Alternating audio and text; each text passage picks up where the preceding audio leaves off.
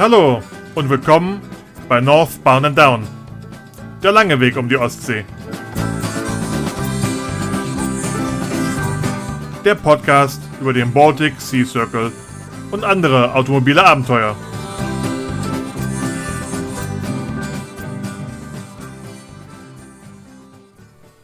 Heute knallt euch schon die zweite Episode um die Ohren. Passt gut auf. Damit es nicht zu Verwirrungen kommt, die Gespräche sind meist ein bis zwei Wochen vor der Ausstrahlung aufgenommen. So wird zum Beispiel gleich noch ein Geheimnis darum gemacht, was das neue Gefährt der Kadetten ist. Doch vor ein paar Tagen haben sie es auf Facebook schon verraten. Daher nicht wundern. Damit sind wir beim Thema. Die Kadetten, die Klingenstädter Kadetten, um genau zu sein. Ich spreche heute mit Marc und Lars. Auch die beiden habe ich in der Vorbereitung zum Baltic Sea Circle 2017 kennengelernt. Aber keine Sorge, nicht alle meine Gesprächskarten werde ich vorneweg kennen. Mit Marc und Lars oder Lars und Marc spreche ich über fliegende Frösche, Oldtimer Tagesrallies und nordische Götter in Ersatzteillagern. Aber nicht, weil sie wollten nicht, nicht über Strände und nicht über ihren neuen Rallyeboliden. Viel Spaß wünsche ich. Das ist ein Aufmerksamkeitserreger. Hallo Marc, hallo Lars. Schön, dass ihr Hallo Marc.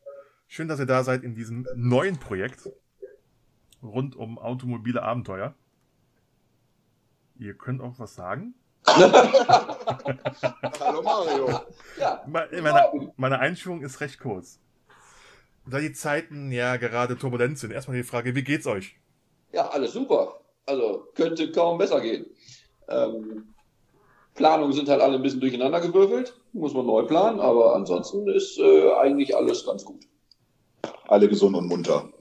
Das freut, das freut. Wir haben uns ja irgendwann 2016 auch kennengelernt. In Vorbereitung auf den damaligen Baltic Sea Circle. War ihr schon vorher an solchen Sachen unterwegs oder war das auch eure erste Tat? Nee, war auch unsere erste Tour. Wir hatten zwar immer schon mal geplant, irgendwo in Urlaub zu fahren mit den Oldies, aber ähm, nie irgendwo wirklich den Arsch hochgekriegt. Und ich weiß gar nicht, wer es von uns gelesen hat. Irgendeiner von uns hat ich, was glaube ich, der Zeitung gelesen. Und bevor der Lars Ja sagen konnte, ist es auch schon gebucht gewesen. Also von daher war es das erste Abenteuer in der Richtung. Seitdem süchtig. Ich glaube, Ja hat er bis heute nicht gesagt, oder? Hallo? er kommt zumindest mit. Nee, nee, nee, nee, die Sache war auch ein bisschen anders. Moment. Eigentlich äh, war, glaube ich, die Rede damals von der Nights, wenn ich mich da so richtig daran erinnere. Also eine kleine Tour. Ja. Ähm, so war es, glaube ich, gedacht. Und spontan hat Marc, glaube ich, den BSC gesehen und hat aus der kleinen Tour die etwas größere Tour gemacht. Ähm aber es war schon richtig so. War eine gute Entscheidung. Ja, aber ähm, 7.500 Kilometer auf der richtigen Straßenseite fahren ist doch besser als 3.500 auf der falschen, oder? Naja, es ist halt immer die Frage, wer ist der Beifahrer? Da könnten auch 100 schon schwierig werden. Das, das ist eine gute Frage. Wie ist denn das äh, bei euren ganzen Touren das Verhältnis? Wer fährt denn meistens und wer ist meistens Beifahrer? Das ist relativ abwechselnd, würde ich sagen. Also wir haben es nie wirklich nachgerechnet oder kontrolliert, aber ich würde schon sagen 50-50. Das hat sich irgendwo beim BSC, war das glaube ich, oder bei, dem, bei der European so eingespielt, ähm, dass ich, glaube ich, meistens morgens gefahren bin und nach der Mittagspause bist du dann gefahren. Ähm, aber da haben wir keinen festen Plan. Also wenn einer keinen Bock mehr hat, dann sagt er Bescheid und dann fährt der andere. Das ist auch unabhängig, wessen Oldie von euch am Start ist. Ja, das ist vollkommen egal. Ihr seid ja seit ein paar Jahren als die Klingenstädter Kadetten bekannt. Weltbekannt. Richtig, ist ja, hat, weiß ich nicht, ob ihr die Marken schon eingetragen habt. Ja. ja oh. Dafür musst du Tantiemen bezahlen. Für die Nennung. Ich rechne schon im Hintergrund mit. Äh, das ist andersrum. Ich äh, weise hier auf bezahlte Werbung hin. äh, erklärt den Leuten noch mal, wie es dazu kommt. Ich kenn's zwar, aber äh, man könnte ja meinen, es wären irgendwelche säbelrasselnden Matrosen von der Nordsee. Nee, nee, also das, das hat sich ein bisschen anders zugetragen. Ähm, also es hat weder was mit Säbelrassen noch mit irgendwelchen äh, sexuellen Neigungen oder sonstigen zu tun. Ähm, die Frage war damals tatsächlich, mit welchem Auto wir in der Lage oder gedacht haben, dass wir in der Lage sind, die BSC zu fahren. Und da war vor allen Dingen ausschlaggebend, was haben wir am Platz? oder was, äh, ne, 7.500 Kilometer, die ja dann ein bisschen mehr geworden sind, ähm, mit zwei Mann, was haben wir da und was bietet wie viel Platz? Und äh, Marc hatte damals in seinem Besitz, äh, heute ist er anderweitig unterwegs, aber zum damaligen Zeitpunkt ein Opel Kadett B Caravan. Ähm, also etwas untermotorisiert, aber dafür mit deutlich äh, ausreichend Platz, um zumindest damals in unseren Gedanken zu sagen, wir kommen da einmal mit um die Ostsee. Ähm, daher war das Gefährt einfach halt der Opel Kadett. Damit war Kadett gesetzt.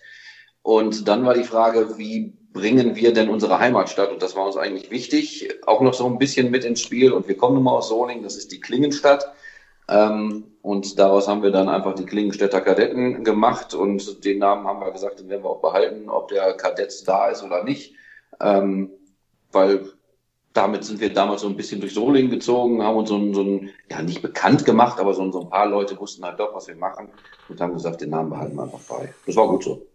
Also wir haben auch äh, so European dann mal gefragt, ob wir uns umbenennen sollen, so bei Facebook oder ähnliches. Und alle haben dann gesagt, nee, wir kennen euch als Kadetten. Die Kadetten fahren ja nicht nur mit dem Kadett, sondern die segeln auch um die Welt. Das passt also auch und deswegen sind wir dabei geblieben. Was mir jetzt noch schleierhaft ist, wie du, Lars Klingenstädter Kadett mit irgendwelchen sexuellen Neigungen in Verbindung aber okay. Das klären wir später einmal. Ich möchte darauf hinweisen, dass der Fragesteller nicht in diese Richtung geführt hat. ich habe das schon gemerkt, deswegen frage ich das auch gerade mal.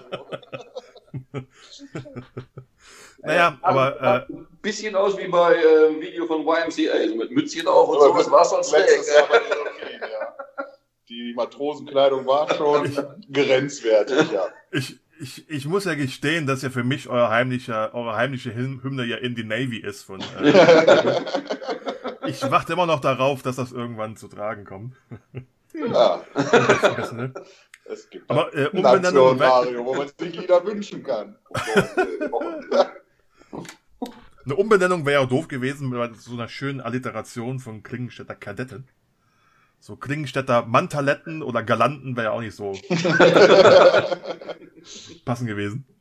Nee, also wir ähm. waren kurzfristig am überlegen, ob wir es ändern sollen oder nicht, äh, weil wir gedacht haben, es passt nicht mehr so richtig. Aber wie gesagt, der Zuspruch kam dann auch, dass wir so den Namen so lassen sollen und ja, er passt auch. Also von daher ist schon okay so.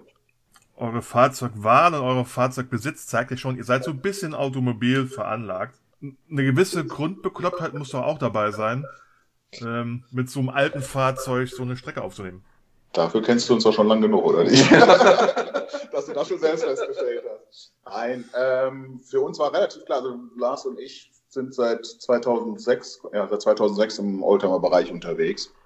Ähm, mögen beide alte Autos. Lars ist früher schon immer Käfer gefahren, als eigentlich der Käfer schon ausgemustert war. Ja äh, was sehr, sehr cool war. Ich kann mich da an, an witzige Aktionen erinnern.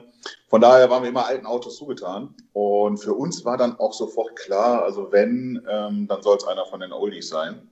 Ähm, ich glaube, ein 20 Jahre altes Auto wäre jetzt, hätte jetzt auch, glaube ich, gar nicht zur Verfügung gestanden bei uns beiden. Von daher war es klar, dass es, dass es ein Oldtimer wird. Und ähm, es ist ein anderes Fahren, es ist ein anderes Erlebnis für meine Begriffe. Ähm, dadurch, dass du mehr arbeiten musst beim Fahren und auch auf mehr Sachen achten musst, schon allein so Richtung Bremsweg oder Beschleunigung.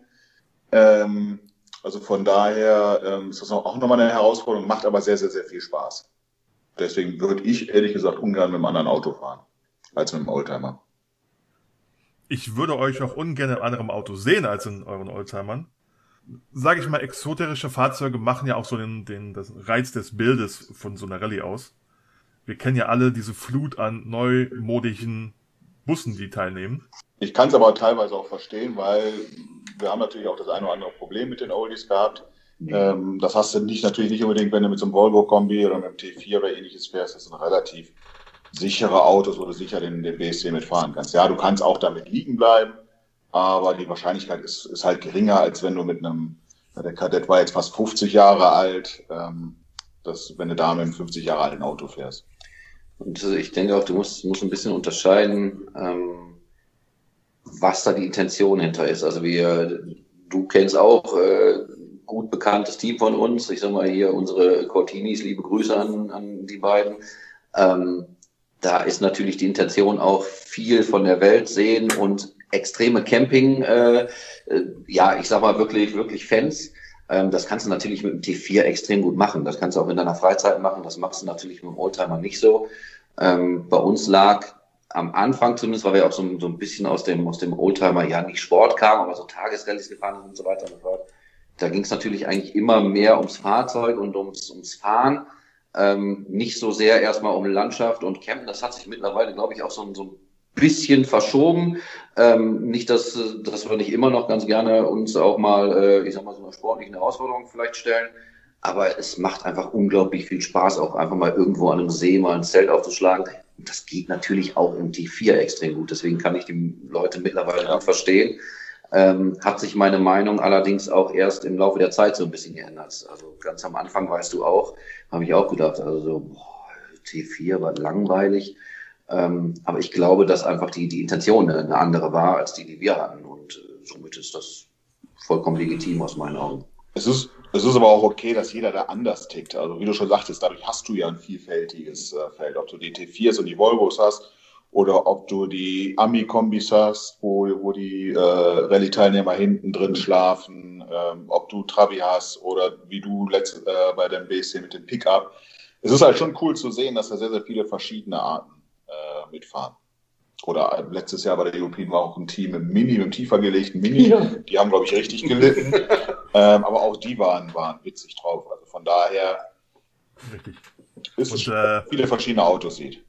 Ich sage, wenn es noch so eine Diversität bleibt, dass so unterschiedlich ist, macht den Reiz noch aus. Ich glaube, ja. wir würden jetzt das 99 Prozent wirklich das Gleiche fahren. Gut, hat man auch die Landschaft und für viele ist es ein Abenteuer, schon die eigene Hütte zu verlassen. Aber ich sag mal, wir, wir Kinder der 70er verbinden mit so einer Ausfahrt ja immer noch irgendwie was, äh, Gefühl wie alte Filme äh, von Roadtrips und so weiter. Es ist nicht immer der Krankenwagen, den wir wählen. Ich glaube, ein guter Vergleich ist immer noch unser schöner alter Film Auf dem Highway ist die Hölle los. Wo sich die Teilnehmer auch die, die, die äh, unterschiedlichsten Fahrzeuge aussuchen, um schnell ins Ziel zu kommen. Ja. Deswegen äh, so eine bunte Mischung aus allen, allen Fahrzeugen macht es immer noch aus. Definitiv. Ja, also bunt, bunte Mischung ist, äh, gebe ich dir vollkommen recht, sollte auf jeden Fall immer vorhanden sein. Ähm, aber tatsächlich muss man auch sehen, eine bunte Mischung gibt es natürlich auch an den, an den Menschen. Und ich sage mal, Marc und ich, wir sind lange, lange Zeit auch wirklich so, wie gesagt, so Tagesrallyes oder mal zwei Tage gefahren im reinen Oldtimer-Sport. Da hast du natürlich eine unglaubliche äh, Diversität, was die Autos angeht. Ähm, aber das Publikum ist relativ gleich. So, und da muss man sagen, das ist bei den, bei den, den großen Rallyes, so wie, wie du und wie wir sie jetzt gefahren haben, wie so ein, so ein WSC, ähm, hast du natürlich ganz andere Leute. Also da kommen, kommen viel mehr unterschiedliche Interessen zusammen. Das ist natürlich auch ganz geil. Ähm, das hebt vielleicht so ein bisschen auch manchmal auf, dass du halt nicht, äh, ich sag mal, mal ein GT40 neben dir fahren hast oder was.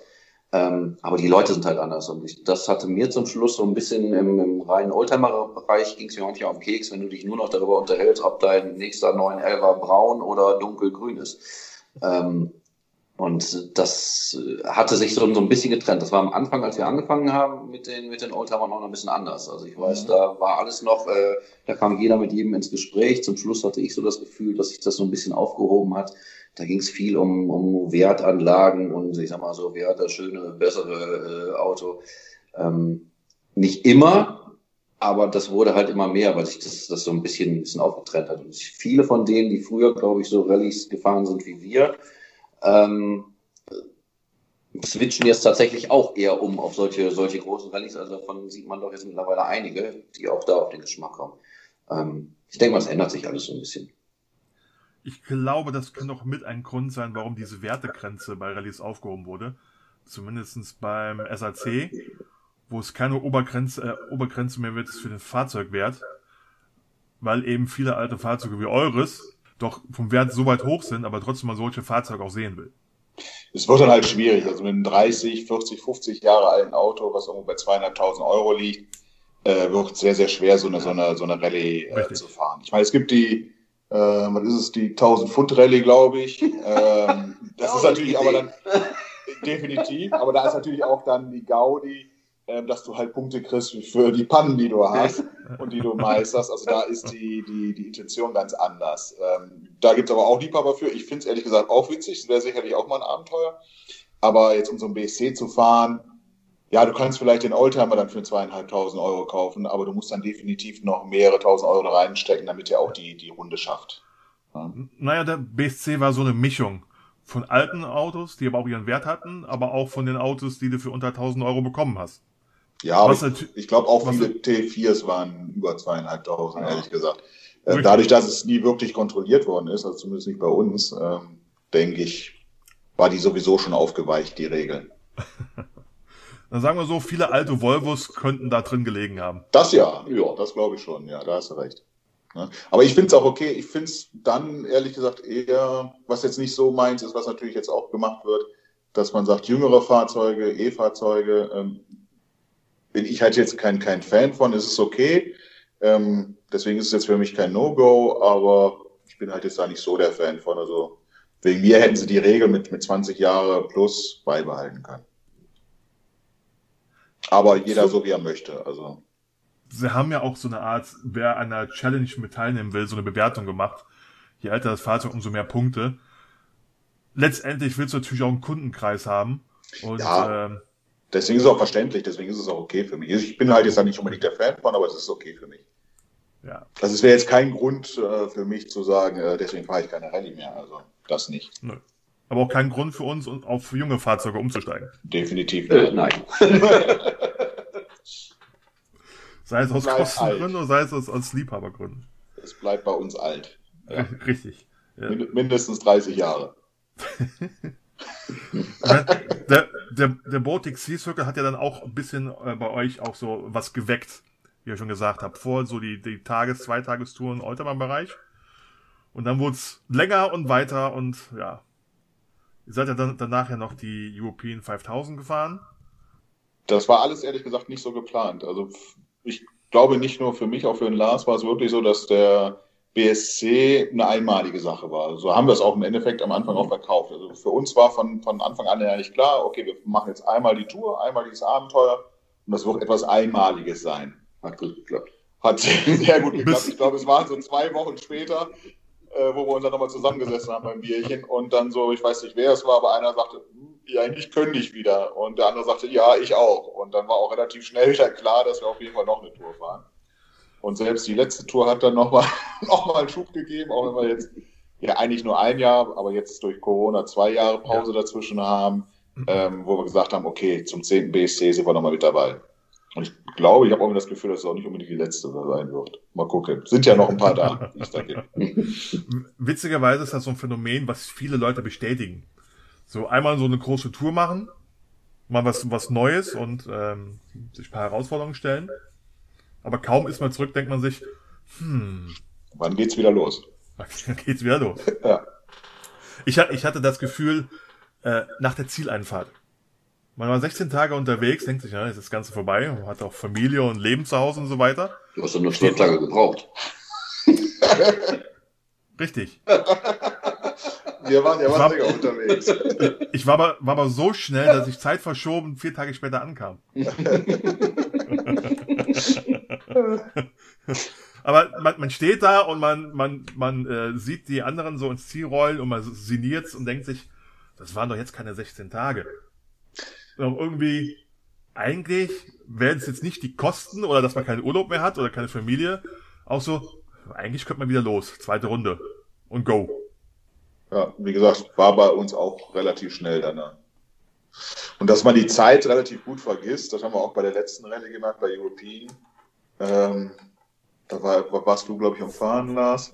Und irgendwann, ich weiß nicht, ob ich aufs Handy geguckt hatte oder irgendwie was, irgendwie bin ich dann erinnert worden, dass da dann schon der äh, ich glaube, der Samstag, weil wir sind, glaube ich, samstags losgefahren und das war der nächste Samstag und ich sagte zum Lars, ich sag, weißt du eigentlich, was heute für ein, für ein Tag ist? Sagte, nö, warum? Ich sage, heute ist Samstag, wir sind schon eine Woche unterwegs. Und die Antwort vom Lars war, kann nicht sein. Also das zeigt sehr, sehr gut, dass du da wirklich bei den Rallyes äh, das Zeitgefühl gut verlierst. Ja. Und ähm, dadurch ist es auch trotz der, der aller Anstrengungen drumherum ein sehr, sehr guter Urlaub. Also kann sich da trotzdem sehr, sehr gut erholen, finde ich. Auch wenn es anstrengend ist, äh, die ganze Zeit zu fahren, zu navigieren. und ähnliches. Aber es macht Spaß und der Kopf wird freigepustet. Man sollte aber eine Affinität zum Autofahren haben. Äh, ja, definitiv. Weil es sei gesagt, e-, egal welches ist, man ist im Schnitt acht Stunden am Tag am, am Fahren. Ja. Es gibt mal Tage mit weniger oder vielleicht auch mal eine Pause oder Party angesagt ist, je nach Veranstaltung, wo man gar nicht fährt, aber es gibt auch mal einen Tag, wo man mal 10, 12 Stunden, um irgendwas einzuholen oder gut zu machen, ja. fährt.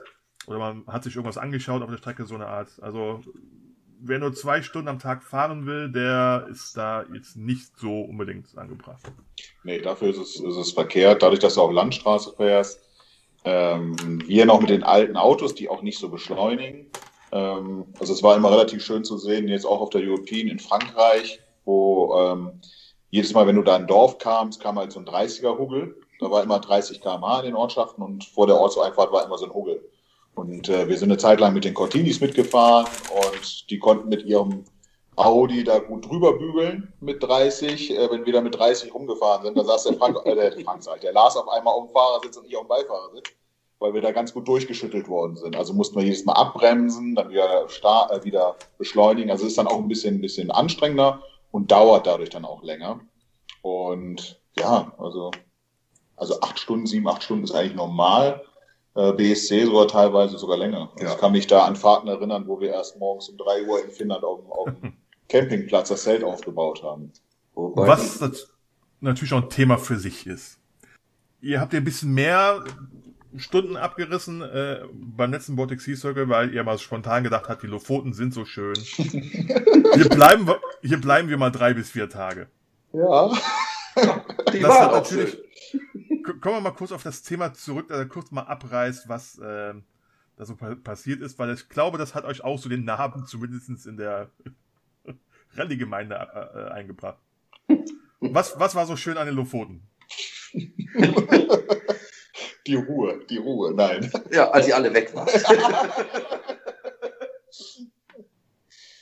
Ähm.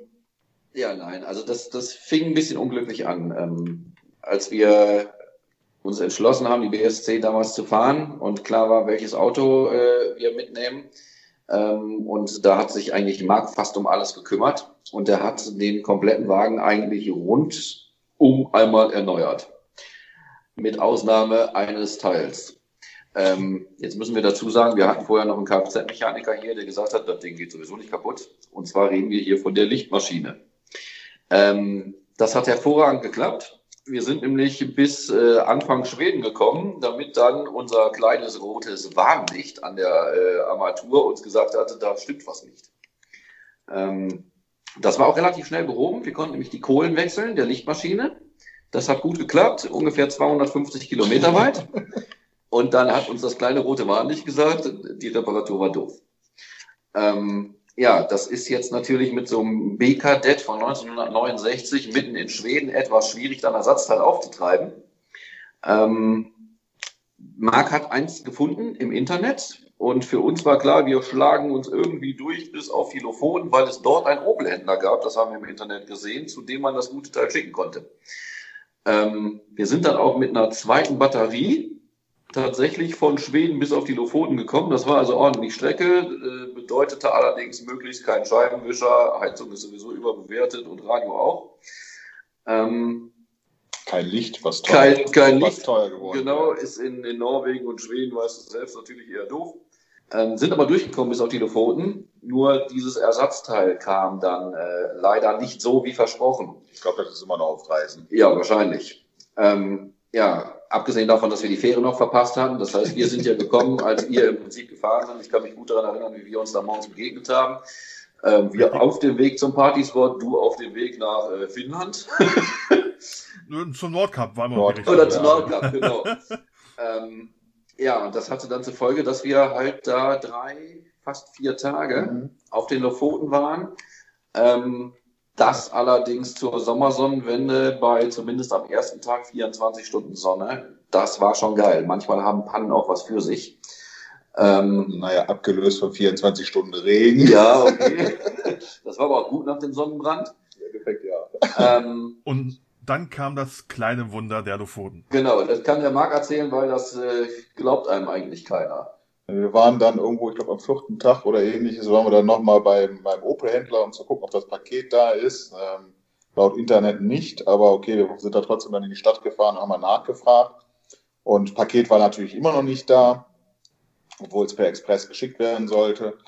Und dann haben wir dann irgendeinen gefragt, ähm, so von wegen, ja, wir haben sowieso nichts mehr zu verlieren, ob er nicht irgendjemand kennen, können, äh, kennen würde, der äh, sich mit, Licht, mit Lichtmaschinen auskennt. Und äh, der sagte, natürlich kenne ich einen. Das war direkt der erste, den wir angesprochen haben. ja, ich kenne einen da im Nachbarort, ist einer, ähm, der kümmert sich nur darum, ähm, ruf den doch mal an, hier hast du die Telefonnummer. Ne? Und dann haben wir da angerufen.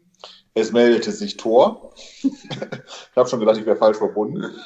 Ähm, ja, und Thor sagte, ach du, es war, man muss dazu sagen, später Nachmittag. Ich sagte, ich habe heute Abend sowieso nichts vor, ich bin noch im Laden. Wie lange braucht er denn? Ja, zehn Minuten. Er sagte, ich warte auf euch, kommt vorbei. Dann sind wir da in den Nachbarort gefahren, kleines Fischerdörfchen, keine Ahnung, 100, 200, 300 äh, Einwohner. Und äh, nachdem wir erstmal im falschen Laden waren, haben wir dann Tor getroffen.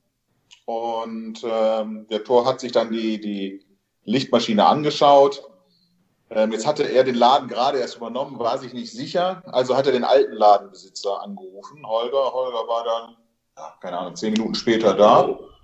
Ähm, guckte hier, tauschte da ein Kabel und ähnliches und sagte, nee, das ist irgendwas im Inneren der Lichtmaschine. Zwei Minuten später war die Lichtmaschine ausgebaut. Ne? Und äh, in seiner Werkstatt dann hat er die komplett auseinandergenommen. Und dann haben wir relativ schnell gemerkt, dass es nicht die Bürsten waren, ähm, die also die waren auch wieder kaputt, ja, aber das war nicht das Problem, sondern äh, in der Lichtmaschine ist eine Kupferspule. Die Kupferspule dreht sich an diesen Bürsten vorbei und dadurch wird halt Strom produziert. Und diese Kupferspule hatte halt äh, eine Macke. Ein Stück war da abgeplatzt und dadurch wurden halt die Kohlen runtergeraspelt. Und das war dann das Problem.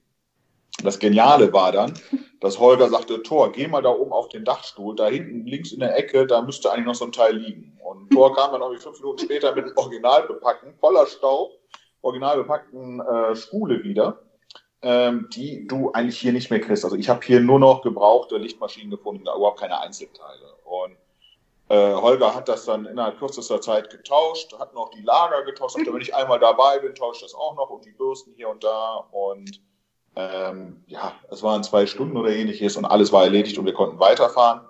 Das Geile war dann noch, dass mehr oder weniger Tor gar, gar nichts haben wollte dafür.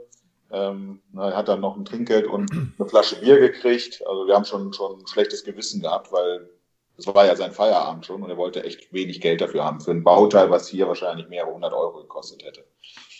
Und ja, dann begann für uns direkt die Aufholjagd. Die Aufholjagd. Ähm, leider haben wir es nicht ganz geschafft, euch einzuholen. Ähm, wir haben aber dann auch irgendwo gesagt, äh, wir fahren jetzt den BSC so, wie wir es geplant haben, über Russland ähnliches. Wir kürzen nicht ab, nur um euch einzuholen, sondern wir haben gesagt, wir wollten über Russland fahren, also fahren wir die Strecke so, wie wir sie wollten. Und dadurch sind wir halt zwei Tage später erst in Hamburg angekommen. Oh, anderthalb. Ja. Oh. Aber wie gesagt, mit dem, mit dem vier Tagen hinterrücks und es sind ja auch Strecken zu fahren, auch wenn man jetzt nicht sich was anschaut, keine Challenges macht und so weiter. Es ist ja nur mal eine Strecke. Ja. Und Skandinavien, Russland ist eben maximal 90 km/h. Egal, was für ein Auto man fährt. Ja, in Norwegen äh, 80 km/h, wie wir festgestellt ja. haben. Teuer. wir haben für 250 ja. Euro haben wir festgestellt, dass da nur 80 erlaubt ist. Was Tor auf jeden Fall nicht wollte, wollten die Polizisten dann haben. Ja, leider ja. die allerdings deutlich freundlicher waren als die Polizisten, die uns in Hamburg empfangen haben. Ja, das definitiv. Aber dafür wollten die in Hamburg kein Geld von uns. Nein, aber wir haben, wie gesagt, wir sind nach Finnland dann relativ lange gefahren. Ähm, da waren wir erst morgens spät. Und wir haben halt von Murmansk nach St. Petersburg sind wir auch mehr oder weniger, ich glaube, wir haben einmal eine Stunde schlafen, mehr oder weniger durchgefahren. Also da haben wir dann eine gute Strecke aufgeholt. Ähm, im Nachhinein, wir haben gedacht, zwischen Murmansk und St. Petersburg ist nur Wald. Mittlerweile haben wir von anderen Rallye-Teams erfahren, dass da doch das eine oder andere Schöne ist. Ähm, wahrscheinlich werden wir das dann uns beim nächsten BSC dann anschauen, was Aber es dazwischen gibt. Hier zeigen sich doch ein paar schöne, paar schöne Eckpunkte von solchen Rallyes. A, es kann immer was passieren. Ja. B, man sollte nie aufgeben. C, manchmal ist es gut, mit einem alten Auto unterwegs zu sein. Weil alte Opel-Lichtmaschinen finden sich auf jeden Pfoten. Aber streik dir eine Pampa die Elektrik von deinem T5. dann ist es nicht mehr so einfach. Also wir sind, wir sind ehrlich gesagt weit gekommen mit dem Kadett. Also wir hatten ja, wir haben ja. aber eine zweite Batterie gekauft, weil wir gesagt haben, wenn wir irgendwo auf dem Pass nach Norwegen oder irgendwo im Wald stehen bleiben, kann es eventuell relativ lange dauern, bis uns einer da auffängt oder, oder uns hilft. Ähm, wir haben ehrlich gesagt die zweite Batterie nicht eingebaut. Also wir sind wirklich mit der ersten Batterie mit der vollen Ladung bis zu den Lofoten gekommen. Das waren locker 1000 Kilometer, ja. wenn nicht so etwas mehr. Ne? Also das hat wirklich sehr, sehr gut geklappt. Das hättest du wahrscheinlich beim T4, T5 durch die ganzen Verbraucher wie, keine Ahnung, Heizung, Licht, Radio, was du sonst an Strom äh, da verbrauchst, wäre das wahrscheinlich nicht gegangen. Im Kadett hast du ja nichts. Wir hatten noch nicht nee. Feuer, noch nicht mal einen, einen Zigarettenanzünder. Radio haben wir nicht benutzt und sonst hast du da drei Anzeigen und das war's. Ne? Also Aber das, das, Schöne bei alten Autos ist, es ist wenig da, was kaputt gehen kann. Ja, ja. Das Einzige, was noch kaputt gegangen ist, irgendwann, ich glaube um Viertel vor drei, irgendwo in Russland ist die Uhr, die ist auch stehen geblieben. ähm, ähm, keine Ahnung warum, da habe ich auch nicht mehr nachgeguckt, was da los war. Das war das Einzige, was dann noch kaputt gegangen ist. Alles andere. Wir haben ja gelernt, in Russland ticken die Uhren anders, also. oh ja. In Russland hatten wir nur einmal das Problem, dass wir durch, durch ein tiefes Schlagloch gefahren sind. Unser Auto hörte sich dann auf einmal an wie ein Ferrari. Das war ein Krater. War ein Krater, war echt ein Krater. Ein LKW ist vor uns schon durchgefahren, dem hat dem hat's die halbe Verkleidung hingerafft. Und wir sind dann auch da durch. Und wie gesagt, der Wagen war dann auf einmal sehr, sehr laut. Als erstes gedacht, irgendwie Motorschaden oder sonst irgendwas, aber dann haben wir relativ schnell festgestellt, nee, Motor hört sich gut an. Angehalten, Motorhaube auf, hat sich dann der Krümmer gelöst ähm, mussten dann ein bisschen warten, bis er kalt war und haben ihn wieder festgezogen und konnten dann auch weiterfahren. Also der Kadett war schon sehr, sehr robust. Also war schon ein sehr, sehr gutes Auto. Wobei wir ja aber mit einem Klischee aufräumen können mit, die Straßen in Russland sind nicht schlecht. Nee, im Großen und Ganzen waren sie eigentlich gut, ja. Das stimmt. Ich glaube, eher, die, die schlimmsten Zustände waren in den Städten selbst. Ja, in Murmansk oben, die ja, waren schon richtig, etwas Richtig, ja. ganz, ganz genau. Ja. Die Strecke von der, von der Grenze zu Murmansk war, glaube ich, die glatteste Autobahn, die man jemals sehen konnte. Weil die erst ein, zwei Jahre vorher gemacht wurde und da oben der Verkehr sich ja in Grenzen hält. Ja. Weil wenn man die Bilder von der 215er oder 216er Rallye noch anschaut, die sind noch 40 Kilometer durch, wirklich durch Hinterland ja, gefahren. Ja. Nee, dafür war es okay. Hier dieses eine Schlagloch, die Straße war an sich auch okay. Ist, aber genauso wie hier, ähm, weiß ich nicht, dann auch, wenn du hier in der Pampa bist, kann auch passieren, dass meine Straße Richtig. etwas länger einen Krater hat. Wir haben ihn einfach halt nicht gesehen durch den LKW, der auch vor uns gefahren ist. Ähm, shit happens. Aber es ist, wie gesagt, ja, der Krümmer, scheinbar hatten die Schrauben sich schon ein bisschen gelöst vorher durch, durch die Rappelei. Ähm, wir hatten ja, kannst dich ja auch erinnern, raus aus Murmansk waren ja diese Fräskanten. Oh ja. So zehn Kilometer, die jetzt nicht so angenehm waren, aber okay, da waren sie jetzt am Bauen. Von daher alles okay, aber das kann sein, dass sich da schon die Schrauben ein bisschen gelöst haben. Dann ist er einfach nur abgesprungen. Ähm, war nichts Schlimmes. Wie gesagt, Schraubenschlüssel raus und festziehen. Ich kenne eine Person, die hat gelacht bei den Fräskanten. Das ist, wenn man die richtige Fahrzeugwahl für diese Stelle getroffen hat. Angeber. Sind da, sind da Anwesenden mit gemeint? Riesige Reifen und Plattfedern. Also wir waren auch fasziniert mit den russischen SUV-Fahrern, die da mit, keine Ahnung, 70 bis 100 km/h drüber gehauen sind. Äh, war wenn man, schlecht genug Gummi hat zwischen Straße und äh, Felge, dann geht das. ja, das hatte der Kadett leider nicht. Ja, nichtsdestotrotz könnten die Straßen in Russland noch so schlecht sein. Ich glaube, Russland würde ich immer wieder tun. Ja. Ähm, so sehr wie, wie wir da am Anfang auch uns darüber unterhalten haben, Russland ja, nein und hm, man hat ja so sein Bild im Kopf. Ähm, das war für mich so mit Abstand, also mit den Lofoten zusammen, aber das war schon so das, das Geilste, was ich da gesehen habe. Einfach weil es zum Teil nichts zu sehen gab. Und weil die Gegensätze so groß waren. Ne? Du kommst ja, weißt du selbst, im Moment wirst du genauso empfunden haben wie wir. Ähm, Also viel hässlicher kann es nicht mehr sein. Und dann kommst du nach St. Petersburg und es blitzt und blinkt alles. Ähm, dazwischen Weiten, die unvorstellbar sind. Ähm, also Russland zu jeder Zeit wieder. Und jeder, der da sich Gedanken drüber macht, das mitzunehmen oder nicht, ich würde es immer empfehlen. Ich würde ja. immer wieder Russland fahren, weil es einfach so ein, ein unglaublich krasser Gegensatz ist zu dem, was wir sonst so haben. Ähm, also es war schon geil. Fahrt durch Russland. Aber man muss, muss auch sagen, Momansk ist so hässlich, dass wieder interessant ist. Ja, ja definitiv. Selbst, definitiv. selbst das Feeling, dort oben zu sein, so in der größten Metropole der Arktis und so weiter, eigentlich so weit ab, ab vom Schuss. Ich weiß nicht, ob ihr mal dort im Supermarkt gegangen seid. Nee. Der war besser ausgestattet als jeder normale hier. Ja. Dort gab's, gab's Westware in Variationen, die kennst du hier nicht. Und dann denkt man sich, okay, die sieht so aus, aus, es ist die letzte Bastion. Irgendwo äh, verrottet noch die Schwester von Roter Oktober im, im, im Fjord. Weil das Feeling hat man halt immer noch da, ne? So 80er Jahre, kalter Krieg. Der erste Gedanke war ehrlich Tschernobyl. Mit dem rot-weißen Schornstein, den man gesehen hat. Das Ja. erinnerte mich an die Bilder von Tschernobyl damals. Wobei man sagen muss, in Murmansk selbst gibt's kein äh, Kraftwerk. Nee. Das war ist auch- 300 war auch Kilometer weiter. enttäuscht.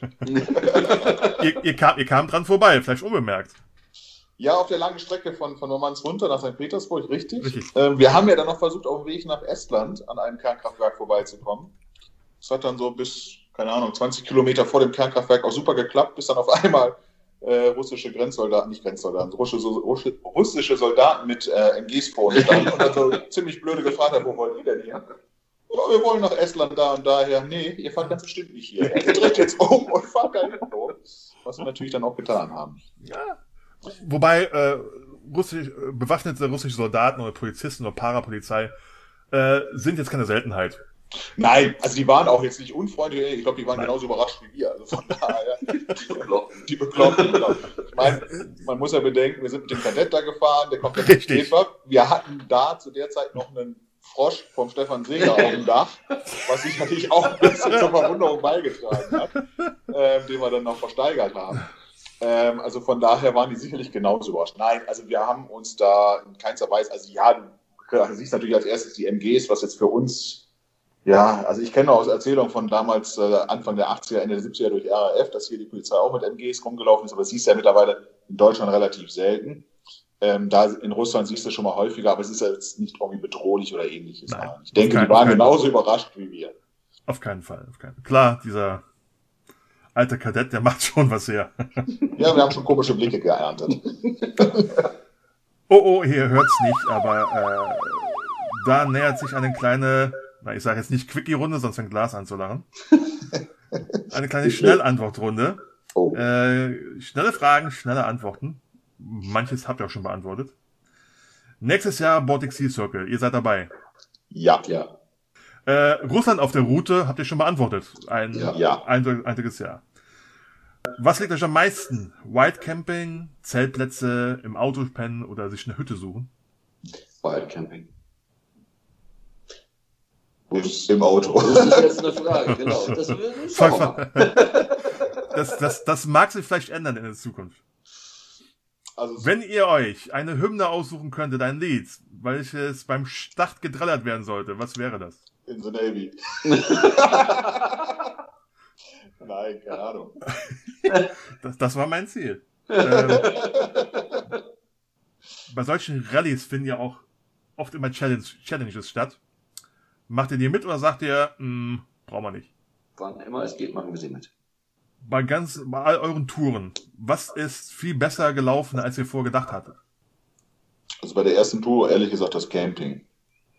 Ich habe es schlimmer in Erinnerung gehabt von früher. Und was ist viel schlechter gelaufen, als gedacht habt, wo ihr dachtet, ah, alles easy, aber dann hat's euch mal irgendwo eingeholt? Eigentlich nichts wirklich schlecht gelaufen. Nee, nicht wirklich. Würde mir ad hoc jetzt auch nichts einfallen. Mein Mitfahrer isst ein bisschen wenig. Das war etwas schwierig. Obwohl er nicht so aussieht. Gu- Gutes, was, was war denn das, was ist denn das meist konsumierte Essen oder Getränk bei euch auf Tour? Essen würde ich sagen. Grill, Steak, Ja, Würste. und Getränk Bier. Ja. Und jetzt noch die Masterfrage. CB-Funk im Auto, ja oder nein? Bisher nein. Bisher haben wir die Aber- Ruhe gemocht. Aber, Keine Ahnung. Also ich glaube, wir sind beide der Meinung, dass wir es nicht unbedingt brauchen. gut, wer Ruhe im Auto nicht haben möchte, der meldet sich dann immer zu den WhatsApp-Gruppen an. Genau. Kriegt dann 300 Pings in einer Minute. Ja. Wir haben 3500 ungelesene Nachrichten. Ja. Ähm, ja, mit dem CB-Funk, keine Ahnung. Also wir haben uns meistens dann äh, mit anderen Teams so verständigt, schon per WhatsApp oder ähnliches. Und hat, man hat sie, bei SC haben wir ja nicht so die Möglichkeit gehabt, aber zumindest auch auf der European, dass man dann gesagt hat, okay, einer war vielleicht schon etwas weiter vor und hat gesagt, da und da auf dem Campingplatz äh, übernachte ich. Und dann sind die anderen gegebenenfalls da hingekommen oder nicht. Geht auch über CB-Funk, aber wie gesagt, haben wir bis jetzt nicht für nötig empfunden. Geht auch Das ist so. ja eine, einer der wenigen Punkte, wo wir unterschiedlicher Meinung sind. Das ist ein altes Fernfahrer, ich glaube ich. Ja. Wir hätten auch gar nicht den Platz gehabt bis jetzt. Nee, im Kadett hätten wir nicht den Platz gehabt. Im Manta wäre, ja, vielleicht doch noch, aber dann hätten wir ja zwei Fuchsschwänze dabei haben müssen, an zwei Antennen. Sehr schön. Äh, das war so die Schnellantwortrunde. Du hast gerade ein ähm, Schlagwort gebracht. Da gibt's eine Fuchsschwanzgeschichte. Das heißt Geschichte, wir wissen nicht ganz, was da passiert ist. Wir haben nur wilde Vermutungen, Spekulationen. Nein, wir sind natürlich, äh, die Europäen sind wir mit Manta gefahren und naja, eigentlich ist es Manta B, aber wir haben es dann beim Manta A auch gemacht, dass wir einen Funkschwanz dran gemacht haben. Und die, die mit teilgenommen haben, wissen, dass ähm, irgendwie mit dem Nissan-Team eine Fernsehserie gedreht worden ist oder eine Dokumentation gedreht worden ist. Und da war, glaube ich, auch irgendwie Manta Mazda. dabei oder so, oder mit Mazda, Entschuldigung. Ähm, und irgendwie haben die aber dann halt uns irgendwann mal gefragt, äh, das Team mit dem Fuchsschwanz, ob sie den Fuchsschwanz haben können hier und da, ähm, oder ob wir da bei der Serie mitmachen wollten. Bei uns war beiden ziemlich klar, dass wir da keine Lust drauf haben, dass wir da irgendwie mitmachen. Und auch den Fuchsschwanz natürlich nicht abgeben, weil der gehört zum Auto. Irgendwann war er aber dann verschwunden. Ob er jetzt irgendwo auf der Landstraße fliegen gegangen ist, ob er uns irgendwo geklaut worden ist, ähm, wilde Spekulation, wir wissen es nicht.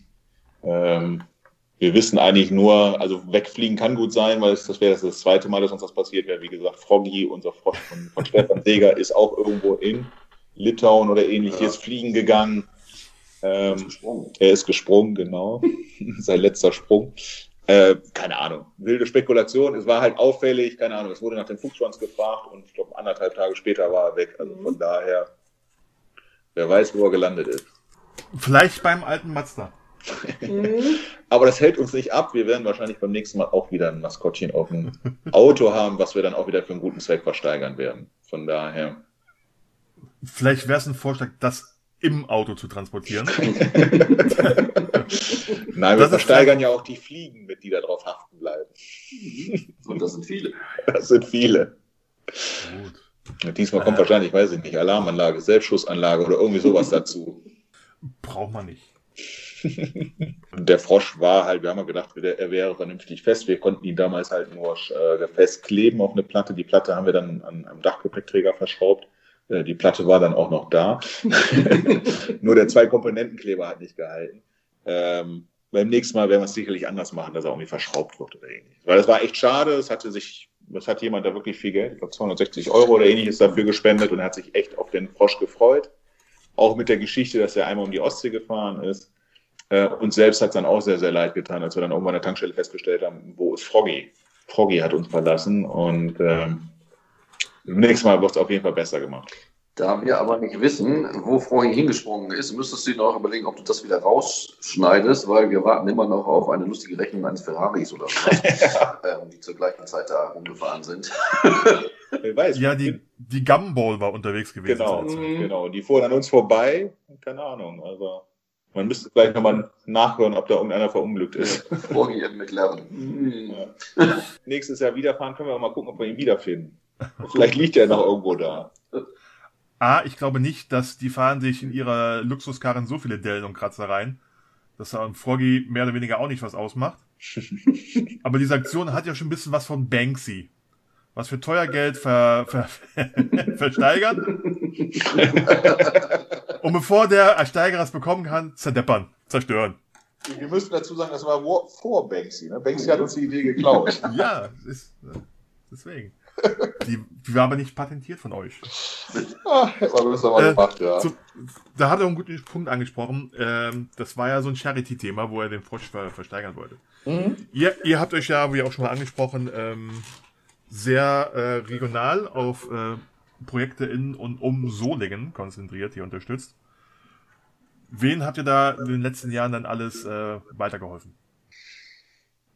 Also bei der BSC hatten wir tatsächlich auch noch einmal äh, dem Veranstalter zuliebe, auch noch einmal waren wir in Hamburg äh, mit aktiv. Die Arche, genau. Genau, die Arche. Ansonsten, ähm, aber genau wie du sagst, das war uns auch immer wichtig, sind wir sehr regional aktiv. Und zwar haben wir immer das äh, Kinderhospiz in Burgholz dabei. Ähm, wir haben aber vor allen Dingen auch einen ganz, ganz kleinen Verein dabei, der uns beiden, glaube ich, sehr äh, am Herzen liegt. Ähm, das ist in, in Solingen äh, Volldampf. Ähm, die, das sind halt so Vereine, denen das Geld jetzt nicht hinterhergeschmissen wird. Also die kümmern sich hier regional um äh, Spielplätze beispielsweise, ähm, haben damit angefangen, so eine alte Lok auf dem Spielplatz zu restaurieren, ähm, die natürlich sonst nicht so wahnsinnig im Fokus stehen. Und letztes Jahr sind wir ja mit zwei Teams gefahren. Ähm, da kam dann noch mal ein bisschen, ein bisschen was dazu. Ähm, ich weiß nicht, auf Wunsch von, von Tim war das, ne? Von, von, von Tim war Genau. Tischlein deck dich, genau. Die ermöglichen Kindern, die sich kein Schulessen leisten können, äh, dass sie eine warme Mahlzeit bekommen.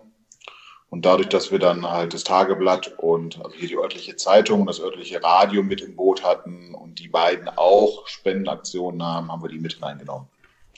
Aber beim nächsten Mal werden wir uns wieder auf äh, das Kinderhospiz Burgholz und auf Volldampf für Kinder beschränken. Sehr schön.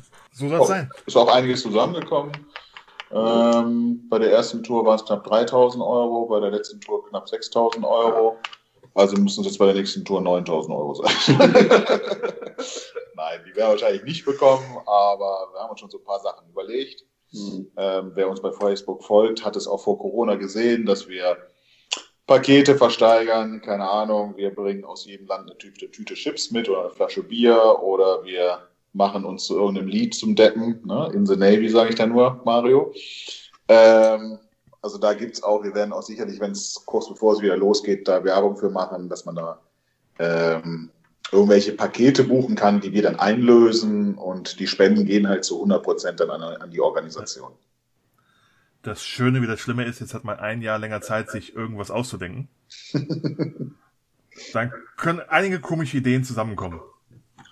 Ja, wir machen fast alles, wenn der Preis stimmt für die Spende. Pass. Fast alles. Es sollte legal sein.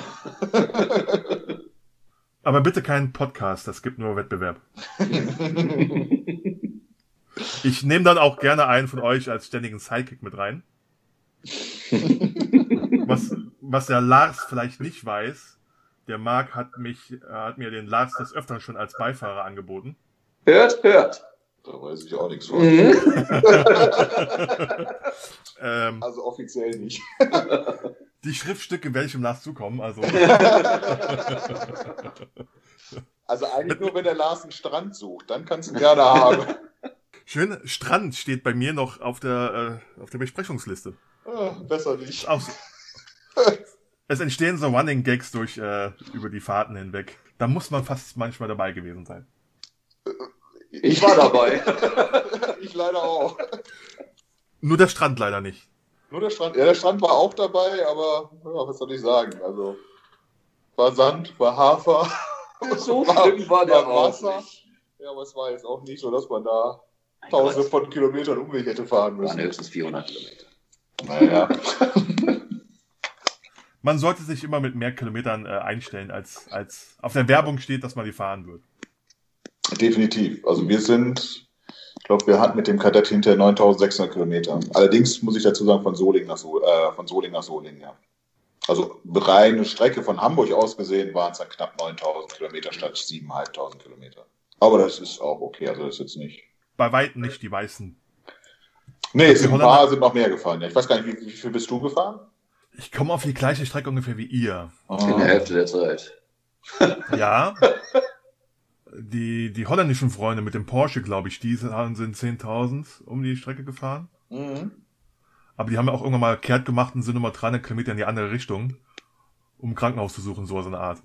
Ja, aber ich denke, so Da gab's- 9000 Kilometer musst du schon rechnen. Also sind die meisten Teams gefahren, ja. Richtig. Und die meisten mehr, weil wer nicht aus Hamburg kommt, hat ja meistens schon noch zwei zusätzliche Etappen, die Anreise und die Abreise. Mhm. Ja, sind ja bei uns beiden ungefähr, also bei dir ja auch ungefähr 400 Ja. Kilometer bis Hamburg. Ja, ja, ja. Da wir langsam Richtung Ende kommen. Schade. Zwei, wir können gerne weiter fortsetzen späteren Zeitpunkt. Äh, ich sag's immer gerne. Ich bin ja freiwillig schon bei euch ein Wochenende lang auf den Rücksitz äh, abgestiegen. An die Leute da draußen, die noch keine Erfahrung haben, jetzt sich jetzt für das erste Mal angemeldet haben, ob sie jetzt nächstes Jahr mitmachen oder nicht. Warum sollte man mal sowas, so eine Art von Rallye mitgemacht haben? Also ich glaube, das muss tatsächlich jeder für sich selbst rausfinden. Ich glaube, da kann man gar nicht viel zu sagen. Jeder findet da andere Sachen geil. Ähm, es ist einfach ein Abenteuer. Ich sag mal, wer sich angemeldet hat, hat eh schon alles richtig gemacht.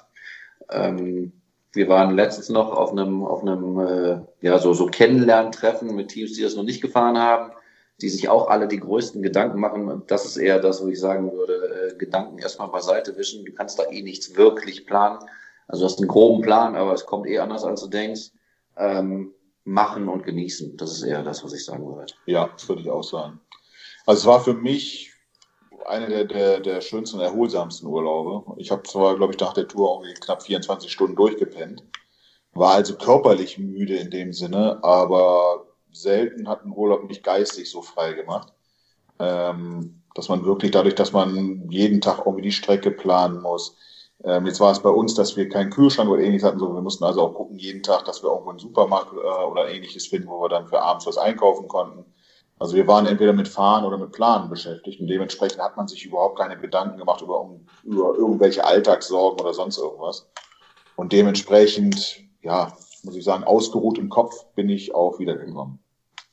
Und mit dem Planen ist richtig. Im Endeffekt kommt es trotz, kommt es immer anders, als man denkt. Von daher einfach machen, gucken, Auto gut präparieren und dann ab geht die Post. Und warum oder wann sollte man es nicht machen? Naja, wenn du keine wirkliche Affinität hast, lange im Auto zu sitzen, dann ist das definitiv äh, der falsche Urlaub. Also hundertprozentig der falsche Urlaub. Ähm, das muss man wissen. Oder wenn man natürlich absoluter, ich sag mal, Camping-Gegner bist, dann wird's auch schwierig, ähm, weil ich sag mal, sich auf diesen Strecken ein, äh, man könnte sich theoretisch irgendwo ein Hotel suchen, aber weißt du auch, in den Bereichen Russland und so weiter am Anfang könnte das total schwierig werden. Ähm, ich glaube, dann ist das auch nicht das Richtige, aber jeder, der so, so Affinität für, für Natur, so ein, ich sag mal, nicht den höchsten äh, Standard täglich erwartet, was, äh, ich sag mal, Schlafgelegenheiten angeht, ähm, und halt gerne im Auto sitzt, der ist da richtig. Und wer halt Autofahren hasst, der sollte äh, das nicht tun. Gibt es im Moment kein Hilden? Gibt's bestimmt. Also wir waren mit sehr vielen, sehr, sehr vielen Teams im Vier-Sterne Azimut Hotel Murmansk. Der Parkplatz war voll von Rallyewagen. Und wenn du es wenn du's dann äh, wirklich an einem Tag schaffst, die 900 Kilometer bis Petro-Zawodsk zu fahren, auch da gibt's eine super Auswahl.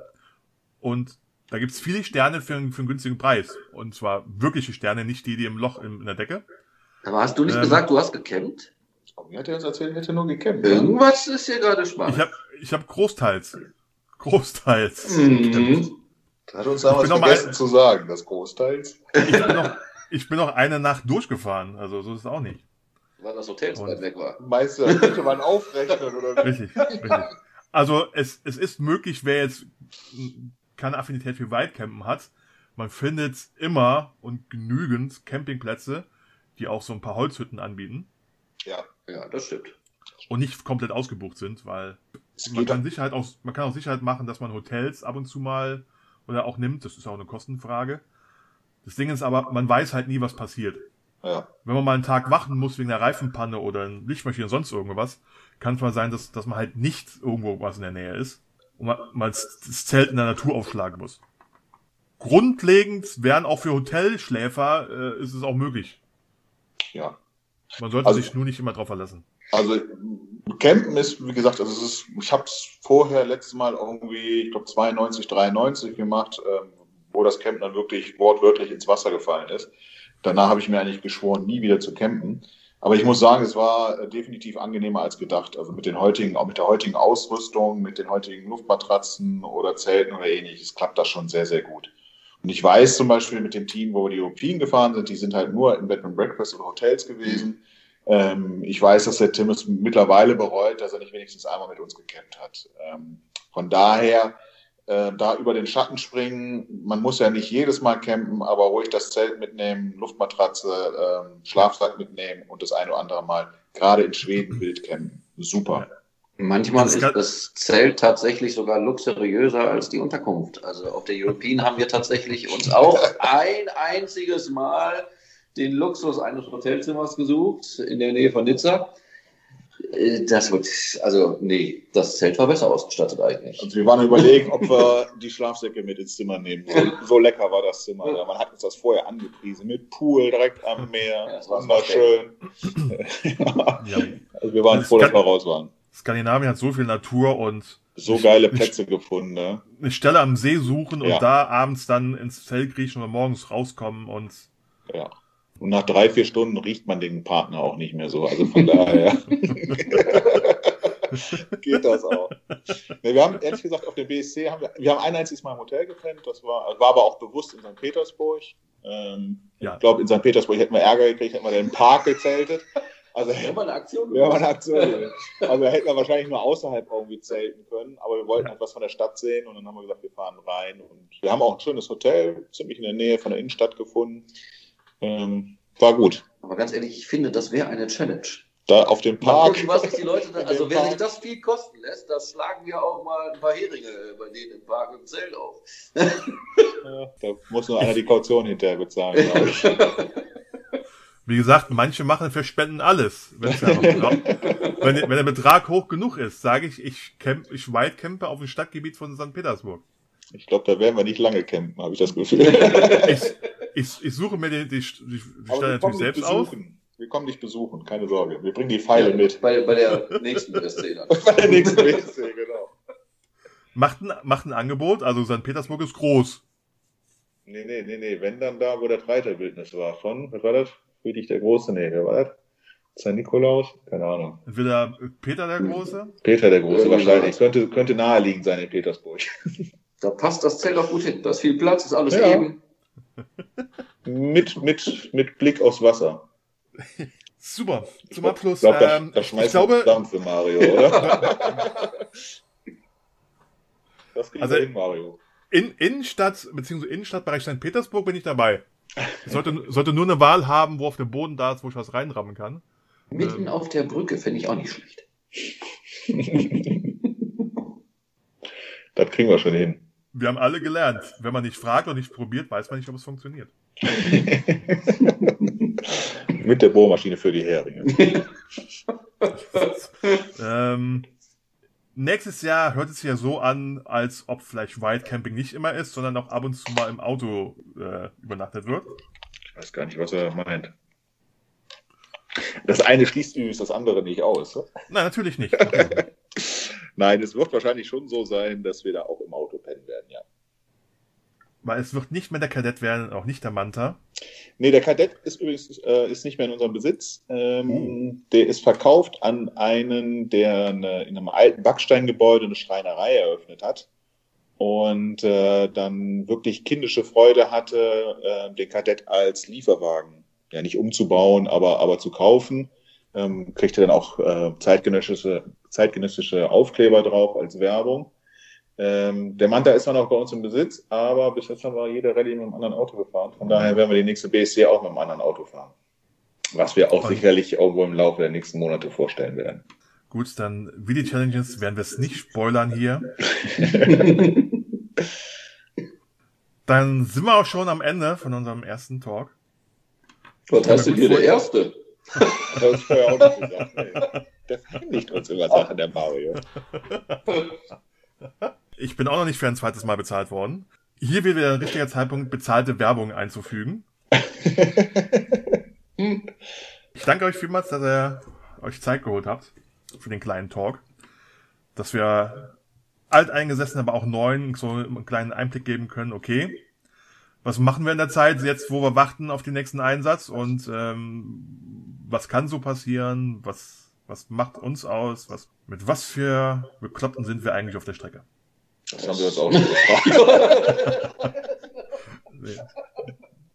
Wir sind uns einig. Nein,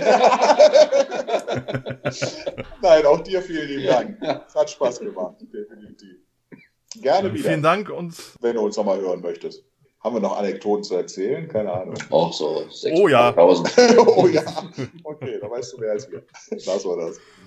Dann vielen Dank und bis demnächst. Bis dann. Vielen Dank dir. Danke Tschüss. dir. Tschüss.